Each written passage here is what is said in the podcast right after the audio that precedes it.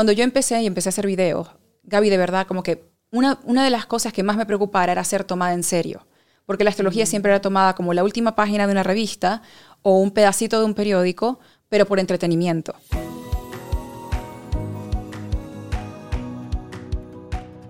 Bienvenidos a Los Secretos del Éxito con Gaby Wall Street. Hoy me encuentro con una invitada de lujo. María Pineda, conocida como Mi Astral, es pionera en todo lo que es contenido virtual.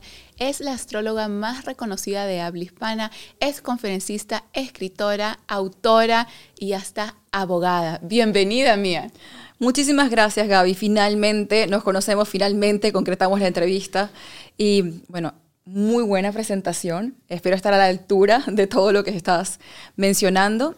Y aquí con muchas ganas de compartir, no solamente, es interesante cuando me hacen entrevistas que no son de astrología, sino como empresaria o como una mujer que vino a un país distinto, porque yo no soy de Estados Unidos, y empezó desde cero a levantar algo, porque ese tipo de información me parece que también es muy bueno para personas que están empezando o se están mudando, o también, sobre todo, personas que dicen, trabajar en espiritualidad, trabajar en astrología o trabajar en algo que se parezca a esto, realmente es rentable, realmente puedo hacerlo. Y, no solamente con palabras o con una entrevista, sino a través del ejemplo, quiero que sepan que sí, que cualquiera que sea su pasión, eh, cualquiera que sean sus ganas, no es fácil, pero se puede lograr. Y con mucho empeño, constancia, dedicación y sobre todo creer en ti, se logra. Así que empecemos. Me encanta, qué inspiración y eres la representación que todo es posible, ¿no? En esta vida, o sea, uno puede escoger su industria y muchas veces, ¿cuántas veces hemos visto a alguien escoger la actuación o algo que, ¿no? Generalmente uno no pensaría que va a ser un triunfo, pero lo termina siendo. Así que yo quiero saber todos esos secretos, pero antes para crear el contexto, eh, lo que más eh, me interesa saber es cómo empieza esto y cómo te conviertes de tener una profesión de abogado en Venezuela a ser Mía la astróloga. ¿Cómo, ¿Cómo empieza esa transición o esa transformación, algunos dirían? Bueno, Gaby, pero para empezar, acabas de decir algo como que todo, todo es posible. Y algo que sí quiero decir, yo sí creo que todo es posible, pero no todo al mismo tiempo. Mm. Porque también creo que es importante en el contexto de decir de dónde vengo y cómo sucedió todo, muchos sacrificios que tuvieron que darse para poder, después de 15 años trabajando en esto, ahora tener oportunidad para otras cosas de la vida. No sé, como que creo que lo podemos todo, no al mismo tiempo, pero también me parece importante, sobre todo porque cuando personas ven estas entrevistas, dicen, todo es posible, lo quiero todo ya. Mm. Y yo no quiero ser nunca un ejemplo de como que ponerme en un lugar donde otras personas piensan como que es posible, pero ¿cómo? ¿Cómo todo? No, yo también tuve muchos momentos en que, claro, esta parte es posible, pero esta parte no está siendo posible. O sea, fueron 15 años de mucho sacrificio donde quizá la vida personal o la vida familiar estuvo muy sacrificada. Pero bueno, ¿cómo empezó todo esto? No sé en el sentido en que como que creo que fue un regalo que crecí en un ambiente familiar muy, muy atípico. Y no solamente atípico porque me criaron mis abuelos en vez de mis padres. Mi abuela y no quiero que se imaginen que era una señora muy mayor. Cuando yo nací, mi abuela tenía 38 años. Era fan de la astrología. Amaba a Walter Mercado, amaba la astrología. Creo que desde un punto de vista de qué puedo hacer con esto, o el amor y el romance y toda la cosa. Ella era docente, pero era algo muy típico que hoy la luna está en Leo, vamos a cortarnos el pelo. Y en mi household éramos puras mujeres. O sea, era yo como nieta eh, tres, tres tías, mi abuela. Hermanas? No, no, en ese momento no. Ahora sí, pero eso vino mucho después. Pero éramos como muchas mujeres, mucha energía femenina, y a ella le hacía encanto esto de vamos a cortarnos el pelo, vamos a ver qué dice Walter Mercado. Entonces, para mí, desde muy chiquita, era muy normal escuchar estas cosas. O sea, como que qué estaba pasando con la luna o qué estaba pasando con Mercurio retrógrado. Era parte de ti, básicamente. Sí, era un lenguaje y a lo mejor en otra casa eso no era un lenguaje, pero a lo mejor en otra casa era un lenguaje hablar de finanzas o hablar de economía o hablar de los bancos. Para mí, o sea, como que eso fue algo que, que vi mucho y se hizo como parte. Ahora, mi abuela nunca estudió astrología y nunca la practicó como en ese sentido de dar consultas, nada que ver. En mi crecimiento, para mí todo lo que tenía que ver con psicología era muy interesante. Cuando estaba por decidir en los últimos dos años de bachillerato si me iba por ciencias o humanidades, escogí humanidades. Tenía psicología, tenía como que esta parte más humanista. Mm. Y en ese momento también me empecé a interesar en tomarme la astrología como algo en serio. No para practicar, no para trabajar, sino ya empecé como a buscar un poco más al estilo, tengo preguntas de la vida, ¿quién me las responde? En esa situación fui a ver al astrólogo más famoso de mi ciudad, Maracaibo, y era difícil conseguir una cita con él. Y voy, me hace la carta astral y me pone el dibujo enfrente, lo está grabando en un cassette, y me dice, ay, ah, naciste con el sol en conjunción al nodo sur. ¿Y qué significa eso? Según, me imagino que era una manera de verlo antes. Eh, el nodo sur es un punto matemático donde ocurren los eclipses. Y hay un nodo sur y un nodo norte. Y creo que hasta hace pocos años el nodo sur estaba muy satanizado como algo que es como de, un punto de pérdida y el nodo norte como un punto de ganancia. Entonces, nacer con el sol, que es identidad, al lado del nodo sur es como lo que él me dijo, va a ser muy difícil que alcances cosas en tu vida. Fuiste una bebé no deseada. Eh, o sea, como que me dijo puras cosas y yo salí de allí y dije, Negativas. O sea, cosas Sí. que no te gustaron. no, no es que no me gustaron, era como, porque mi pregunta por ir a tener esa consulta era, ¿qué hago yo aquí? O sea, como que, ¿para qué vine? ¿Para qué vine? ¿Cuál es mi propósito? ¿Cuál es mi propósito? Pero ya va, yo en ese momento tendría que 15, 16 años, que estamos en esa etapa adolescente donde también odiamos el mundo y decimos, realmente, ¿qué hago yo aquí? Porque yo decía, no entiendo, yo no veo nunca a mi mamá. Mi mamá me tuvo cuando tenía 14, mi mamá vive en otro país, vive aquí en Estados Unidos, yo no la veo, o sea, yo decía, ¿para qué entonces si no iba a estar conmigo? ¿Para qué estar acá? Todo el, y es un tema muy profundo. Veo a esta persona que tenía esta formación astrológica, cero formación psicológica o empática, y salí de esa consulta completamente destruida, con mi sobre Manila, con los dibujos, con el casetico, pero completamente destruida. Y luego empecé a buscar libros de astrología. Había una, pequeña librería en Maracaibo que se llamaba Braxas, mínima, que era como que de libros de astrología, numerología, cabala, como que esotérica, le decían. Encontré mis primeros libros de Howard Saportaz, Linda Goodman, que son como que, ¿sabes? Bueno, a lo mejor no sabes, pero en la astrología son como la base para entender conceptos muy básicos. Y empecé a entender que se podía mezclar la astrología con psicología y que, por ejemplo, eso de la conjunción al nodo sur no era el fin del mundo, que también representaba traer regalos o potenciales de tu vida pasada para aplicarlos en esta vida. Entonces ahí empecé a devorar libros. Yo de por sí soy muy nerd en todo lo que hacía. Y empecé como que autodidacta, a estudiar yo, a entender cómo hacían las cosas. Luego en eso, también como otra situación de mi vida, era que estaba en terapia por un desorden alimenticio. Y la terapeuta daba las consultas en un colegio que se llama Los Maristas, que es de curas. Y en una de esas esperas, como que en la sala de espera antes de la sesión, conozco a este cura y empezamos a hablar de astrología. Y el tipo sabía leer cartas astrales. Con el cura. Con el cura. ¿Qué? Y lo, que hacíamos, y lo que hacíamos, mis consultas eran los sábados en la mañana. Lo que hacíamos era que antes de las consultas, él me empezaba a explicar como que así se saca la carta, y esto y lo otro. Y poco a poco fui aprendiendo. O sea, fue como que algo que fue acumulándose más y más y más y más. Y luego compré mi primer software de astrología, Astro World, que es viejísimo, pero buenísimo en ese momento. ¿Y ¿Qué hace ese software? Colocas los datos y te saca la carta de una vez. Porque si no tienes un software, tienes que sacarla con un libro que se llama Efemérides. Y Tipo, demora mucho más, me imagino. Obvio, tienes que tener el dibujo, un compás, sacar los grados. Wow. Pero la gente lo hace. Y yo lo aprendí a hacer así como que cavernícola from scratch. Ajá. Pero eso es bueno porque en cualquier situación tú puedes sacar una carta de la nada. Claro, no depende Sin del software. sistema. Ahora, en el software, que ahora hay miles, los bajas incluso a una app en tu celular, tú colocas los datos, te saca el dibujo de una vez, colocas la fecha de hoy, te saca los tránsitos del día. Ahora todo es como que ya, listo. Wow. Es una evolución que hemos visto en todas las carreras y materias. Pero bueno, en todo eso empecé a decir, yo creo que yo puedo atender, o por lo menos que puedo resolver algunas situaciones. Ya en ese momento tendría que 17, 18. Empezamos con la situación de, ¿te gusta tal? ¿Qué signo es él? Vamos a ver cómo es la carta de él. Vamos a ver dónde tiene Venus. La compatibilidad. Sí, pero en ese momento con puras amigas era como un cotilleo, un cuchicheo que es, es adictivo, porque era como que no sabemos nada de él, pero sabemos todo de él. O no sabemos nada de esa persona, pero sabemos todo de esa persona. Claro. Y se puso muy, muy interesante. Entonces, eso por supuesto como que fogueaba mucho más la situación, me llevaba a estudiar más, al mismo tiempo que estaba estudiando mi carrera de abogacía. Igual nunca fue que atendí y cobré por consultas en Maracaibo, o sea, en, Venezuela. Fue diversión, prácticamente como un hobby. Era como un Sex and the City, pero un Stars and the City. Y la pasábamos re bien. Entonces, nada, me graduó, todo perfecto. Tuve una relación que para mí era como que, ay Dios mío, el príncipe soñado de mi vida. Terminamos el día de un eclipse. Yo dije, ya estuvo.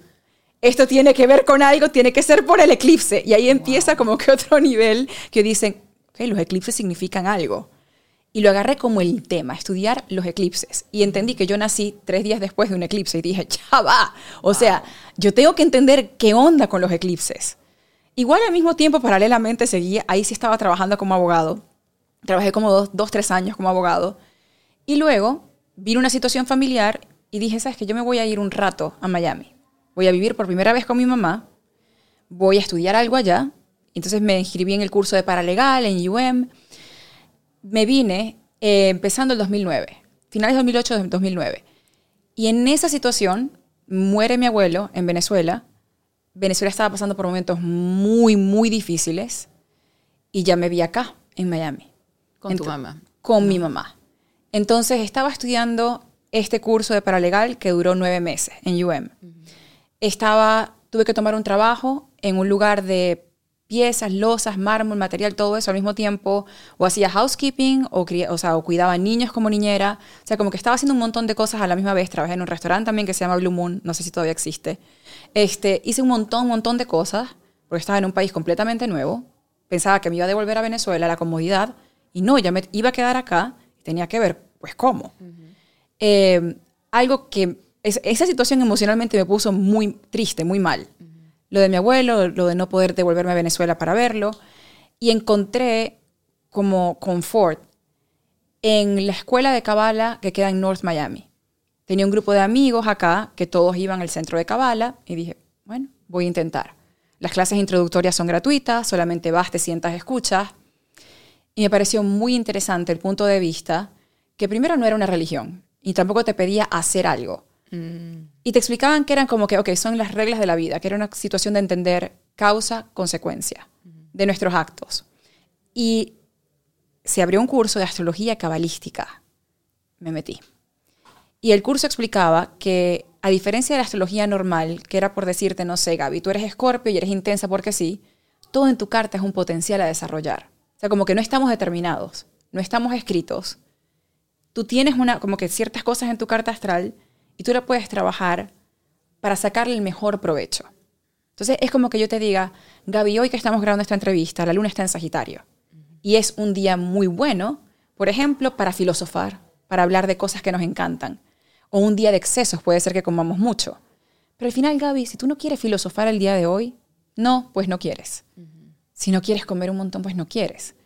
Entender que hay como una energía disponible, pero no estamos determinados no estamos sentenciados a tener que hacer. Exacto. Me encantó porque dentro de todo sí hay libre albedrío y sí hay libertad.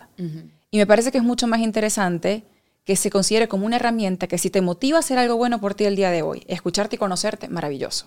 Pero al final decides tú. ¿Sabes por qué también es muy bueno eso? Porque yo creo que muchas personas pueden encontrar paz en decir todo me salió mal hoy es culpa de Mercurio retrógrado. Y creo que a lo mejor puede ser un poquito daunting o challenging, así como que de reto, decir, ah, no, es mi responsabilidad. Pero sabes que es bueno. Cuando sabes que algo es tu responsabilidad y lo haces por lo que va a ser bien para ti a largo plazo, la satisfacción de sentir que estás eligiendo por ti va fortaleciendo tu músculo de la voluntad porque tú misma te estás viendo hacer cosas por ti y dices, si hoy pude, mañana también puedo. Claro, y es porque tú tienes el control, ¿no? Y te empoderas de esa forma. Sí. Increíble, o sea, me encanta esta trayectoria que explicas. Básicamente la astrología empezó como tu hobby, algo que hacías por diversión, y luego se transformó en una carrera.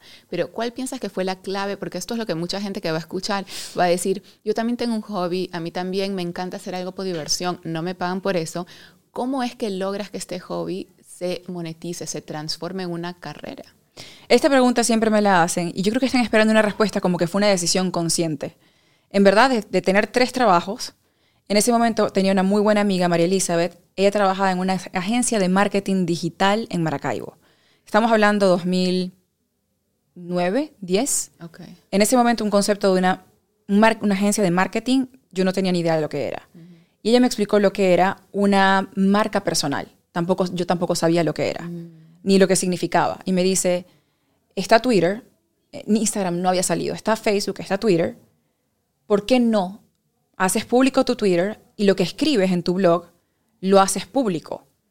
Entonces ahí empezó como un movimiento y una actriz de Argentina, Calu Rivero, le hizo retweet a algo que yo puse. Wow. Y Calu Rivero en ese momento estaba haciendo muchas novelas y ese tweet explotó. Eso empezó una cadena. Me contactó el editor de, un periódico en Valencia, Venezuela, para que hiciera el horóscopo de la semana. Wow. Y yo lo hacía gratis. Entonces eso empezó a generar más, más movimiento. Luego, Erika de la Vega, otra eh, periodista venezolana, empezó, creó su página web, Erika Tipo Web, y quería un horóscopo. Y fue igual, o sea, como que así las redes fueron creciendo. Y eso fue lo que me llevó a decir, voy a empezar a atender en consulta, me siento totalmente segura. Empecé a atender en consulta, atendía 6, 7 personas por día. Y eso me pudo generar un ingreso para decir, ¿será que puedo dejar los trabajos que tengo? Y no me atreví. Me despidieron del trabajo del mármol, de las baldosas, porque el, el jefe me dijo, estás todo el tiempo en la computadora, no estás presente, te voy a hacer un favor. Me dice, no te das cuenta, pero te voy a hacer un favor. Y yo llorando, llorando. Me di cuenta que con, ese empujón, con esa nalgada, me di cuenta que sí, pero que tenía que tomar ciertos pasos para tomarme a mí en serio. Tenía que crear un plan de negocio, tenía que registrar la marca y saltar. En verdad creo que lo hice más por inercia, como que no me queda otra, tengo que hacerlo y tengo que hacerlo. Pero con la pregunta que me hiciste, sí te puedo responder algo. No importa lo que sea que sea tu pasión, y creo que hay una línea que hay que marcar en estas profesiones espirituales, porque la percepción es siempre, si es algo espiritual o es para ayudar, yo no debería cobrar por esto. O eso es lo que la gente te quiere hacer creer. Cuando yo empecé con la astrología, Walter Mercado era como que esta figura más marcada que había trabajado en ello.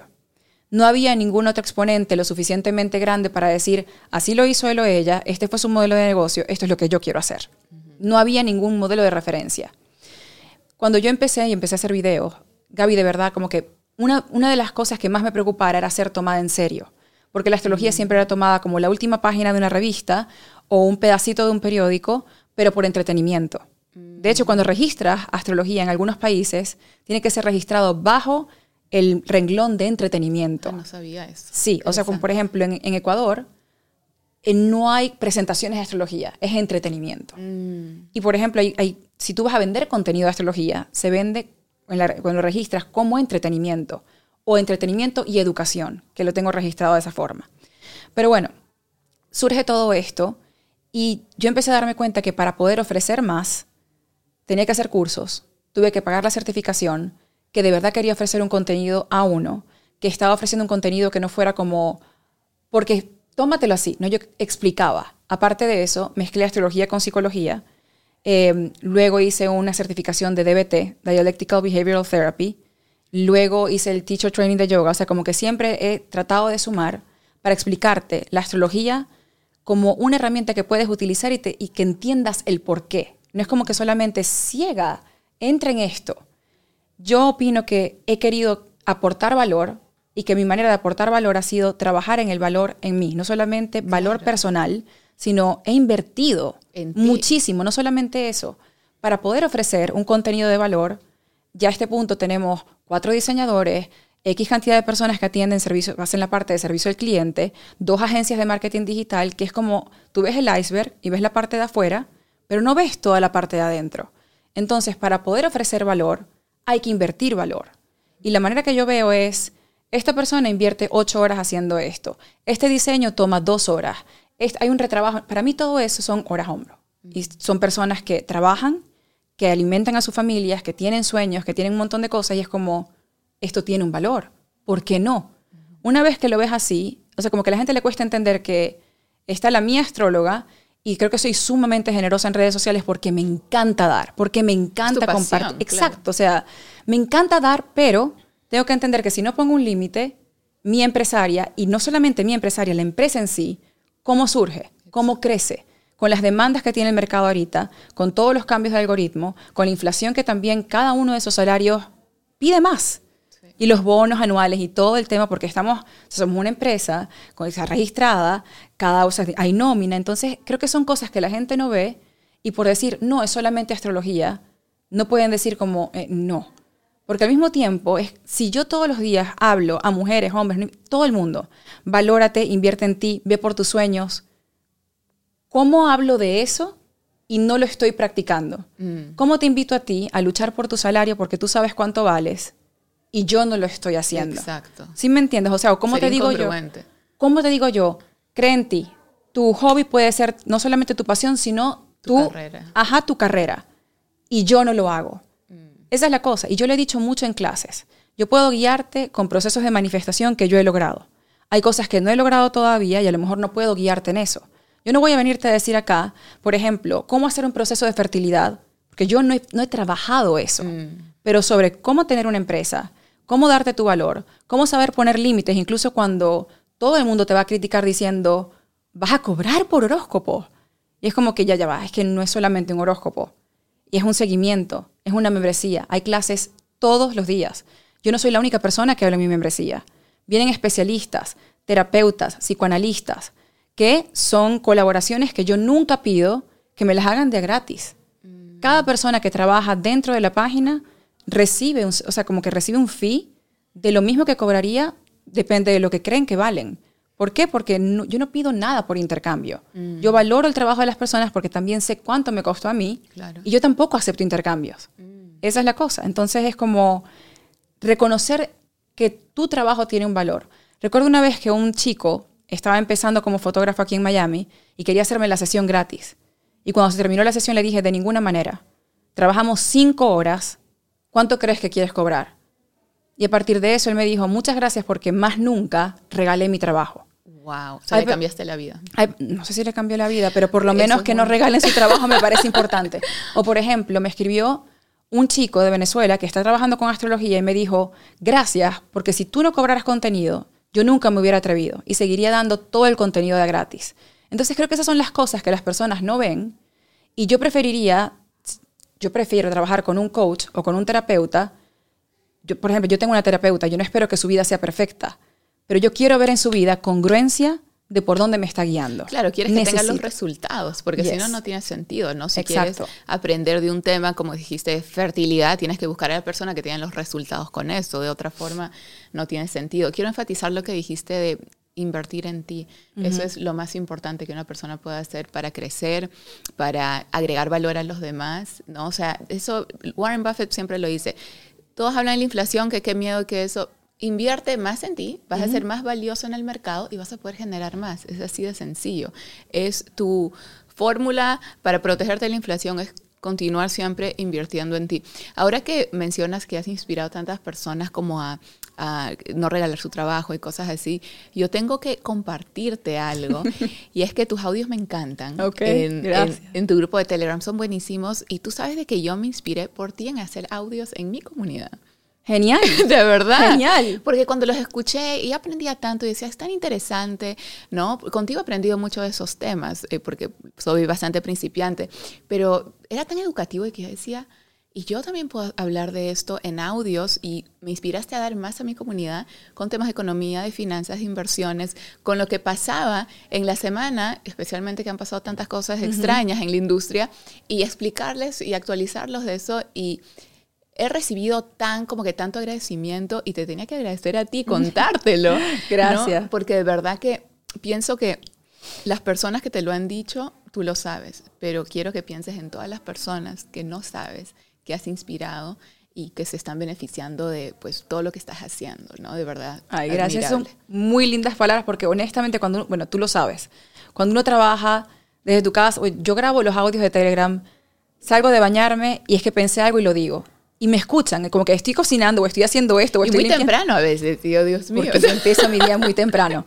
Este, y a veces, muchas veces uno hace un trabajo que es solo. Y mi trabajo, casi todas mis clases son, o todas mis clases son en audio o en video, y estoy sola. O sea, por eso cuando alguien me dice, lo escuché, o hice el ritual, es como que, Dios mío, si hay otra gente del otro lado, qué emoción. Porque uno a veces dice, bueno, soy yo, hablando yo. Y la otra percepción que tienen las personas es que el grupo a mi alrededor vive mucho lo que yo digo. Y yo con mis amigas no hablo de astrología, yo con mi novio no hablo de astrología. ¿En serio? Pensaría No, que... Para nada. Entonces es muy cómico porque, por ejemplo, yo he hecho broma de que mis amigas están hartas de que yo envíe audios, audios de 15 minutos, porque yo también en el grupo de WhatsApp y que les tengo un cuento. Y es como, a veces uno piensa que ese es el mundo que hay, o a veces lo- eso es lo que yo pienso, como que, ok, a lo mejor no hay mucha gente que esté interesada, cómo lo hago más interesante, cómo lo hago más corto, más al punto, porque pienso también en la gente que tengo a mi alrededor y en muchas cosas que veo. Pero sí, ta- cuanta herramienta salga en redes sociales, yo la quiero probar. A veces mi equipo me dice, mía, no, no más contenido, pausa porque tenemos que catalogarlo todo. Y es como que no me aguanto, no me aguanto más. Acabo de empezar el canal de difusión en Instagram y estudiamos los, como que las estadísticas y no es como un hit. En verdad no es el mejor canal, eh, pero me permitía trabajar con personas dentro de Instagram porque si tú les lanzas un link, si a los de Telegram les envío un link de Instagram, no se quieren ir. Si a los de Instagram les lanzas un link que los saca, no se quieren ir. Quieren quedarse. bien. sí, entonces muchas cosas que pruebo, no es que las pruebo porque comprobadamente van a ser un hit. Yo creo que uno las trata de hacer un hit a su manera Mm. y también entender como que cuál es la función de cada red social y cómo le hablas a cada persona en cada red social. Que si tú trabajas en esto, es un mundo que está cambiando casi todos los días. El algoritmo está cambiando todos los días y uno tiene que reinventarse constantemente y probar. Sí, algo que eh, me encanta lo que compartes acerca de estar en diferentes plataformas, porque algo de lo que yo siempre hablo es acerca de la diversificación en ingresos, en finanzas y en inversiones. Tú eres un ejemplo de diversificación en redes, o sea, estás por todas partes y eso es un buen ejemplo porque muchas personas se enfocan 100% en solo una plataforma y eso con todos los cambios que han pasado no es inteligente porque si eso se afecta, entonces te quedas ¿no? con poco. Entonces, ¿cómo Sí. manejas toda esa diversificación a nivel de organización en la empresa? Pero Gaby, es depende del mercado. Porque, por ejemplo, y depende de lo que uno hace. Si, yo creo que si mi marca estuviera más enfocada en mostrar mi vida o lifestyle, tendría como que todo el enfoque en Instagram. Porque en Instagram tienes fotos, tienes los stories que son videos, o sea, como que tienes esas herramientas. Yo siempre he sabido que para mí mi fuerte es voz. ¿Por qué? Porque honestamente, o sea, en este momento estoy arreglada, estamos en una entrevista, pero el 80% de mi tiempo yo no estoy de punta en blanco, ¿me entiendes? O sea, para mí lo más importante es grabar. Y a veces me surgen, porque creo que mi astral como tal, yo hablo mucho de astrología, pero dentro de la astrología siempre hablo mucho, siempre como un- una información de coaching. Y a veces hablo, doy mensajes, como fue mi podcast 99%, que no es astrología, es como un consejo de, me di cuenta de esto, o hoy o vi- viví esto y, y creo que lo quiero compartir. Gabriela, y a veces esos, esos hits, ¿sabes?, de, de- de iluminación, de temas, te surgen cuando acabas de salir de bañarte. O te surgen en un momento que, yo- si yo tuviera que arreglarme o medio, medio arreglarme para cada vez que yo quiero echar un cuento, ay, Gabriela, no, qué fastidio. Entonces yo prefiero Y hablar. no lo harías probablemente, porque sería No, yo lo tanta haría logística. igual. Pero, Sí. pero, pero, la libertad de poder grabar nada más audio, voz. A veces hay una persona, a veces mi novio está como en el cuarto, yo cierro y o sea, tengo que contar esto ya. Es como la pasión por contar. Mm. Que por eso sentí que Telegram era una muy buena herramienta. Cuando veo el canal de difusión de Instagram, que también tiene un poco de mensaje de voz, digo, ok, pero cosas más al punto. ¿Cómo me organizo con esto? Sé muy bien qué es para cada eh, red social. Y la agencia, una de las agencias de marketing digital, lo ha estudiado muy bien, que eso es algo que yo no puedo hacer por mí. Ellos me dicen como que en Telegram está este tipo de personas de esta edad y esto es lo que les gusta. Evidentemente les gusta audios de más de cinco minutos, que es como, oh, wow. Eh, las personas de Instagram están buscando esto. Estos fueron los stories más vistos. Esto es to- o sea, como que, claro, empezamos a estudiar qué hay en qué. estadísticas. Yo puedo crear contenido 24 por 7, pero ahora entiendo y es muy intuitivo como que esto va mejor para este lugar, esto va mejor para este lugar, esto va mejor para tal lugar. Eh, como la única persona que se tiene que organizar soy yo, porque en cuanto al contenido de la web, sí tenemos un calendario de contenido con dos meses de anticipación, donde ellos saben qué viene, qué va a salir. Pero ¿cómo lo trabaja? Ah, porque ya en astrología ya se sabe lo que va a pasar, con alineaciones. Con ¿no? alineaciones Porque se sabe. En otras industrias sería un poquito más complicado. muy complicado. Sí. Yo no sé cómo te harías tú para organizar contenido con dos meses de anticipación, Con porque tú no bolsa, por sabes, ejemplo, tú no sí. sabes lo que va a pasar con la bolsa o Exacto. cuando un banco va a tener otra de estas Claro. cosas que hemos tenido. En la astrología sí sabemos, y yo todos los años tengo una agenda de cada año, o sea, un planner que sale, que se vende. Entonces, por ejemplo, sabemos cuáles son los temas más importantes. Y lo que hacemos es separarlo por bloques. En vez de hablarte de una alineación de un día, separamos, por ejemplo, ahorita estamos, eh, vamos a empezar el bloque de Venus retrógrada, que es una situación de julio, agosto, septiembre, y eso a nivel de contenido nos hace crear un bloque de tres meses. Mm. Elegimos un tema. No solamente vamos a hablar de Venus retrógrada, sino que vamos a hablar de qué es Venus retro, la vuelta al amor propio, cuáles son las clases que podemos dar, no de astrología, sino de cómo empoderar a la mujer, cómo volver al amor propio, cómo se habla de autoestima en estos tiempos, cambio en los ideales de belleza, caída de, de ideales de belleza, caída de ideales del género. O sea, como que empezar a crear un calendario de contenido que tiene que ver con el tema paraguas, pero abajo vamos desarrollando no atados a la astrología. Ya ahí nos organizamos, nos organizamos con colaboradores que quieran venir a dar clases y eso nos ayuda a prepararnos con mucha anticipación. Mm. Ahora, lo que yo comparto en redes, mucho es muy espontáneo del día. Claro, sí promociono mis clases de la membresía, pero muchos de los cuentos que he hecho, de las fotos que tomo, mucho es de, ah, estoy viviendo esto, aquí está. Entonces el grupo no se envuelve mucho. Ahora, lo que sí también hay mucho son reuniones porque yo no tengo ningún otro astrólogo en el equipo. Por ejemplo, tuvimos tres reuniones la semana pasada para que entendieran de qué va Venus Retro. Reuniones de qué viene el cambio de nodos. Entonces ellos van como entendiendo con palabras claves y muchas personas en el equipo como que no entienden muy bien, pero van entendiendo los temas. ¿Y no has pensado en tener como un equipo de astrólogos, de coaches que también puedan ayudarte a liderar esa parte? Tenemos coaches. Okay. De astrólogos no he tenido, pero como te, como te dije al principio, fueron 15 años de todo esto. Estoy como frente a un cambio de fertilidad y otras cosas y digo, ok, pensando como yo pienso, si yo quiero esto, de terminar de desarrollar esta parte en el 2024 y 2025, sí estoy considerándolo, porque la carga de generación de contenido es muy fuerte. Hay clases todos los días, eh, son clases diferentes, entonces estamos empezando a generar o a planificar varios cambios que queremos poner en motion al final de este año. Pero Gaby, es que esta es la cosa. Todos estos cambios queríamos hacerlo en el 2019.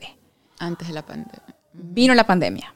Y con la pandemia, ninguno de esos cambios pudo ponerse en place porque la meta, lo primero que yo pensé cuando empezó la pandemia es, esto no es una necesidad. ¿Sabes? Lo primero que van a eliminar es este gasto. Gasto de una membresía o gasto de ir a terapia. Mm para mí el 2020 era, yo no quiero despedir a nadie, no quiero poner eh, salarios en hold, yo quiero que todo mi equipo siga teniendo su dinero asegurado. Yo quería que mi equipo estuviera bien. Eso era mi, principal prioridad. ¿Y te ayudó que las personas estén en casa? Porque a muchas eh, empresas online les ayudó. Esta fue la cosa. Cuando empezó la pandemia, yo entré en pánico. Marzo, abril estuve en pánico. Luego eh, cambiamos completamente el enfoque del contenido. O sea, como que cómo se iba a entregar dimos muchas herramientas gratuitas. Trajimos muchas personas, eso fue el auge del IGTV, ¿te acuerdas? Todo el mundo estaba teniendo lives. Todos. Yo daba lives todos los días. Con diferentes especialistas hablando de cualquier tema, porque yo decía, lo que necesita la gente es calmar su sistema nervioso. Mm. Tuvimos un auge y luego vino un incremento de membresías, o sea, como que más bien fue no solamente muy positivo, sino que dije, wow, yo tengo una empresa en línea desde el 2009, una membresía en línea veía otras amigas emprendedoras, como por ejemplo, dueña de un estudio de pilates, creando un estudio en línea, entrenadora. En el Exacto. Yo dije, Dios mío, sí, o sea, como que sí. tuve como, me adelanté en algo. Sí. Lo logré. Entonces, nada, después empezó todo esto de, ok, ¿cuáles son los cambios que tenemos que hacer? Y tenemos una empresa de marketing digital, pero eh, basada en México. Dijimos, necesitamos encontrar otra para otras estrategias que necesitamos. Gaby, todo eso toma tiempo educar al equipo toma tiempo. Buscar mejores personas para los puestos toma tiempo. Y la cosa es que ahora hay puestos que antes no eran necesarios. Mm. Antes no necesitabas a alguien que te creara estrategia en YouTube. O yo no tengo TikTok, pero... Ah, no tiene. No, pero queremos abrir y es como que esta es otra estrategia, ¿me entiendes? Entonces, ahora hacen falta personas que antes tú no, necesitabas. Todo esto toma mucho tiempo. Tener un personal que se entiende entre sí, que no nos pisemos las faldas, que no haya retrabajo, toma tiempo. Entonces creo que 2021 y 2022 ha sido crear no solamente un buen equipo capacitado, sino tener un ambiente laboral donde se sienten en paz. Porque también es mucho trabajo, mucho contenido. La astrología es como que todos los días pasa algo y tuve que crear una estrategia para que mi equipo no se sintiera quemado porque todos los días había que crear algo distinto. Ahí fue que, que empezamos a crear los bloques de tres meses, cuatro meses, no solamente para que la audiencia lo entienda mejor, sino para que el equipo tuviera un lineamiento en calma.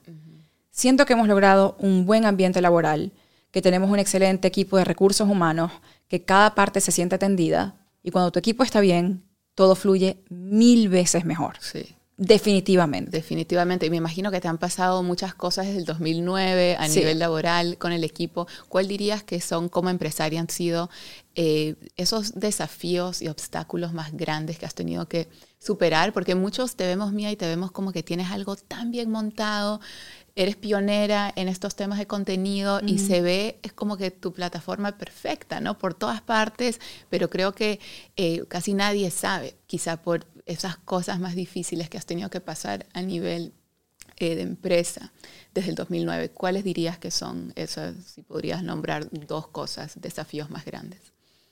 El desafío más grande es que yo no tenía ninguna formación como empresaria, mm. absolutamente nada. Creo que todo lo que tiene que ver con administración de ingresos y gastos, administrar el dinero de la empresa, que todavía como que sigo aprendiendo todas esas cosas, em, saber defender los puntos que no me beneficien a mí, sino que beneficien al equipo. O sea, creo que mi, desafío más grande ha sido tener que pensar, yo no soy mamá, pero creo que el desafío más grande ha tenido que pensar como mamá gallina en cómo, cómo hago que todos nos sintamos bien, ¿Cómo hago que ellos se sientan seguros? ¿Cómo hacemos que esto se sienta justo? ¿Cómo te diriges a, un, a una persona que trabaja en la empresa? Porque dentro de todo es una empresa de bienestar y de coaching. ¿Cómo te diriges a las personas que trabajan en la empresa con esta misma calidad humana? No sé si me doy a entender. O sea, como que no, soy mamá, pero al mismo tiempo, todos los días, yo estoy pensando en todas esas personas que están allí y en las constantes reuniones de cómo está este equipo, o cómo está esta parte, o cómo está la otra. Estoy bendecida, escarchada y afortunada, como dicen en Venezuela, de que en mi astral trabaja mi mejor amiga, eh, tengo personas que tienen muchos años y que tenemos una relación muy cercana y que hemos crecido juntas. Y que, por ejemplo, hay como dos o tres personas en mi astral que velan por las cosas, por los intereses, como si fuera yo. Y es difícil conseguir a alguien que le importe la empresa tanto como a quien le duele más. Claro. Y también que sean personas que te dicen las cosas sin careta. Yo nunca he querido contratar a alguien que sea fan de mi astral. ¿En serio? Nunca. Porque, porque te van a decir que todo es bello y que todo está bien. O te van a decir como que tienen una idealización donde quizá el respeto laboral no está. O sea, sí hay, pero una idealización no es lo mismo que respeto. Todas las personas con las que trabajo son personas que son capaces de decirme en mi cara o capaces de decir, eso no funciona, hay que mejorar esto, suelta el ego, esto no eres solamente tú, o hay que hacer un cambio y que me digan las cosas así tal cual. Entonces creo que ha sido como un crecimiento, también como una parte muy personal de todos, de, todos y todas, porque hemos sido como que muy frontales, hemos estado muy abiertos a los cambios. Hemos, obviamente siempre hay momentos en los que o alguien no quiere o alguien no se adapta o hay un cambio que hay que hacer y es difícil como que organizarnos, pero eso, comunicación y colaboración. Me encanta. Excelente, Mía. Y ya estamos concluyendo, pero quiero que nos expliques, eh, lo has dicho de alguna forma u otra, pero quiero que o sea, lo dejes bien claro, ¿cuál es la conexión entre astrología y desarrollo personal y profesional? Muchos ven astrología como algo, ¿no? Como que voy a leer un horóscopo, pero sabemos que es más que eso. Entonces, ¿cómo podemos eh, crecer ¿no? de forma eh, personal y profesional usando estas herramientas, que como toda herramienta es opcional también, ¿no? Es como lo que yo hago. Y me dedico a la bolsa, pero eso es una herramienta, eso es opcional. La astrología y todas estas oportunidades que tenemos de aprender son opcionales, pero si las usamos podemos descubrir muchísimo, nos puede ayudar. ¿Cuál dirías que son esas, em, esas formas? Te voy a dar un ejemplo. Tú hablas de finanzas, de dinero. ¿Cuál es la energía más la energía base de hablar de finanzas o de dinero. Valor. Valor. Si yo aprendo de finanzas, buenísimo. Voy a aprender a, invertir o voy a aprender a leer la bolsa. Pero, ¿cuál es el feeling que me hace sentir que yo puedo hacer eso por mí? Empoderamiento. Creer en ti. No solamente eso, empoderamiento. A decir que alguien está manejando mi dinero o que yo no tengo ningún tipo de control sobre mi dinero. Cuando uno no tiene control sobre su dinero, se siente perdido en la vida porque vives de salario en salario y lo gastaste y no sabes qué está pasando. O no tienes ni idea cuántas suscripciones tienes que te están chupando el dinero mientras duermes. Cuando tú tomas control de eso, tú poco a poco vas a dormir más en paz. Es exactamente igual. Con la astrología mezclada con empoderamiento personal o con coaching, mi meta es que las personas se conozcan y entiendan que pueden tomar decisiones en vez de que la vida está tomando decisiones por ellos. Que las cosas pasan para ti y no o sea, como que, así, que pasan por y para ti en vez de que te están pasando y no puedes hacer nada. Cuando estamos más presentes y podemos simplemente parar antes de querer gritarle a alguien y cortar la cabeza, ya decimos, wow, tengo fuerza de voluntad. Hacerlo a diario, repetirlo como un músculo, fortalecer ese camino neuronal de puedo hacerlo, ahora lo hago un hábito, te hace sentir más en poder contigo. Y eso puede cambiar cómo ves la vida. Tengo un amigo que se tiró eh, paracaídas hace como dos meses y me dice, Mía, me dio mucho miedo, pero cuando llegué al, suelo me di cuenta que ir la semana que viene a pedirle un aumento de sueldo a mi jefe no es nada. O sea, después de ese susto, ya eso no es nada. Hay cosas que nos ayudan a aumentar nuestra capacidad de creer que somos posibles. Y yo creo que un acompañamiento seguido, si no lo quieres hacer diario, que te haga parar, que te haga hacerte preguntas, que te haga reflexionar sobre la vida que quieres crear y saber que es posible con pequeños ajustes, todo. Y también que cambiar de mentalidad cambia todo alrededor.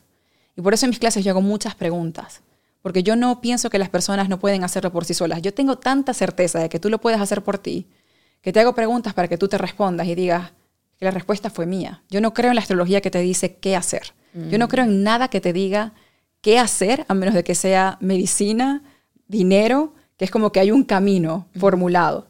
Em, creo que las personas tienen todas las respuestas dentro de sí y que... Y eso te ayuda a encontrar. Exactamente. O sea, yo lo que quiero es que te escuches y que te des cuenta que tu voz puede ser mucha más alta que la voz de formación que tuviste de tu mamá, tu papá y sus creencias, o las voces de todo el mundo alrededor que van caminando como ovejitas hacia el mismo lugar. Increíble. Mira, eres una mujer tan realizada, con tantos éxitos, tan profesional. Eh, para terminar, nos encantaría saber cuáles son esas metas que aún no has cumplido, porque yo me siento aquí me da tanta inspiración, yo Dios mío, esta mujer ha hecho de todo, pero sé que pues a nivel tanto personal como profesional eh, debes tener eh, varias metas, algunas que quieras compartir con nosotros. Eh. Sí, totalmente. Bueno, Gabriela, yo soy muy apasionada y creyente del amor, pero cero entregada en el amor. Y algo que he estado trabajando mucho a nivel personal desde hace como, desde el 2019, ha sido más este tema de la vulnerabilidad en este momento tengo una relación, es una muy buena relación, pero pasando como que a diferentes niveles te pide otros niveles de vulnerabilidad. Lo que también me ha llevado a tener que crear mucho balance entre vida personal y vida profesional. Claro, porque antes trabajaba de lunes a lunes, de 5 de la mañana a 10 de la noche, porque todo lo que hago lo relaciono con lo que trabajo. Y como que estas nuevas metas y crear metas en conjunto y desde viajes que queremos hacer o hasta hablar de, tener hijos y cuándo, todo eso me ha llevado a hacerme yo un montón de preguntas sobre mi vida personal. Mm. Entonces, bueno, acabamos de comprar un apartamento, estamos remodelando, em, voy a pasar por un proceso de congelar mis óvulos. Entonces, todo eso ha sido muy sensible, emocional, vulnerable, pero que me ha hecho crecer mucho más como persona y me encanta porque me hace sentir, joven no es la palabra, me hace sentir como bebé, como que en, todas esas áreas, todo esto es tan nuevo para mí y tan excitante. Como recién estás empezando con Exacto, porque de verdad que mi mente estaba únicamente enfocada en trabajo. Por eso en la entrevista la empecé así como que suena todo muy lindo, pero hubo mucho sacrificio. O sea, quizá en ese momento no lo entendí. Y ahora no me arrepiento, no digo como que, ah, debí tener hijos a mis 29. Yo creo que todo pasa cuando tiene que pasar y que pasará como tiene que pasar. Pero solamente la posibilidad y estar dándole tiempo como que a todas esas cosas, para mí es como Disney, y es como, wow, ¡Ah! wow, y se siente diferente. Y, y creo que me ha hecho enriquecer mucho mi trabajo y me ha hecho enriquecer como ser humano en mis relaciones más cercanas. Eh, y tengo como metas también, por ejemplo, poder llegar a ese momento en el que mi astral no depende únicamente de mí, que pueda ser una marca que camina sola. Para 2024-25, que tiene que ver con Plutón en Acuario, quiero desarrollar algo que sea eh, para empoderar a mujeres desde, diferentes ángulos, pero todo es un proceso. Lo que me gusta es que tengo la visión y que la visión va tomando forma propia conmigo, con las personas que tengo cerca, y que la meta sea como que hacer de, todo lo que he hecho algo que sea desde más accesible, que pueda ayudar más, mucho más amplio. Y estamos trabajando por eso. No, y me encanta que tus metas están conectadas, porque si tu visión es una familia, lógico, tiene sentido que trabajes en que tu empresa se convierta en algo que, que ruede solo. Más tiempo libre. Toma tiempo. Y es como que me da mucho miedo, pero no es un miedo feo, es como, como te digo, es como dije, como, wow, oh, no puede ser. Solamente, como, yo me imagino que hay personas que dicen, puedo plantearme trabajar en esto. O como cuando tú dijiste, puedo plantearme hablar de finanzas desde... Todas esas preguntas de yo siempre lo digo, las cosquillitas en el estómago que te da hacer algo diferente es un miedo sabrosísimo porque quiere decir que estás abriendo una nueva puerta en tu vida. O sea, el como crecimiento, la expansión, si no, no, te daría miedo. Exacto, o sea, como que si estás ahí, ya estás como, yo digo que cuando estamos en la puerta ya hemos hecho mitad del camino, no sabemos. O sea, solamente si ya te lo estás preguntando, ya recorriste gran parte, porque ya no está inconsciente, ¿no? Entonces es como, ¿tú sabes lo que es, Gaby? Como que pasan los años y que todavía tengas la capacidad de tener así como de chills y decir, miércoles, esto va a pasar, o sea, como que, ¿qué va a pasar? Yo eso no lo, no renuncio, yo no, no renunciaría a eso por nada, por la capacidad de wonder, como ¡Ah! Un sentimiento muy emocionante, muy bonito. Delicioso, que no se pierda nunca, exacto. Me encantó, mía. Bueno, tú eres como dice en Venezuela una dura, dura cuando eres. ¿Cómo se dice en Perú? Em, no sé si tenemos una palabra exacta, pero en Perú es cuando es una persona muy determinada y quiero decir eso porque sé que vas a conseguir todas tus metas. Ay, Así que gracias de verdad por haber compartido eh, conmigo y con nosotros. Me siento eh, muy afortunada de haber tenido este espacio y quiero agradecerte por todas estas lecciones de vida que nos has dejado, que me han ayudado a mí y estoy 100% segura les van a ayudar a muchas personas. Muchas, gracias, gracias, Gaby. Muchas gracias a todos. Gracias. Hasta la próxima.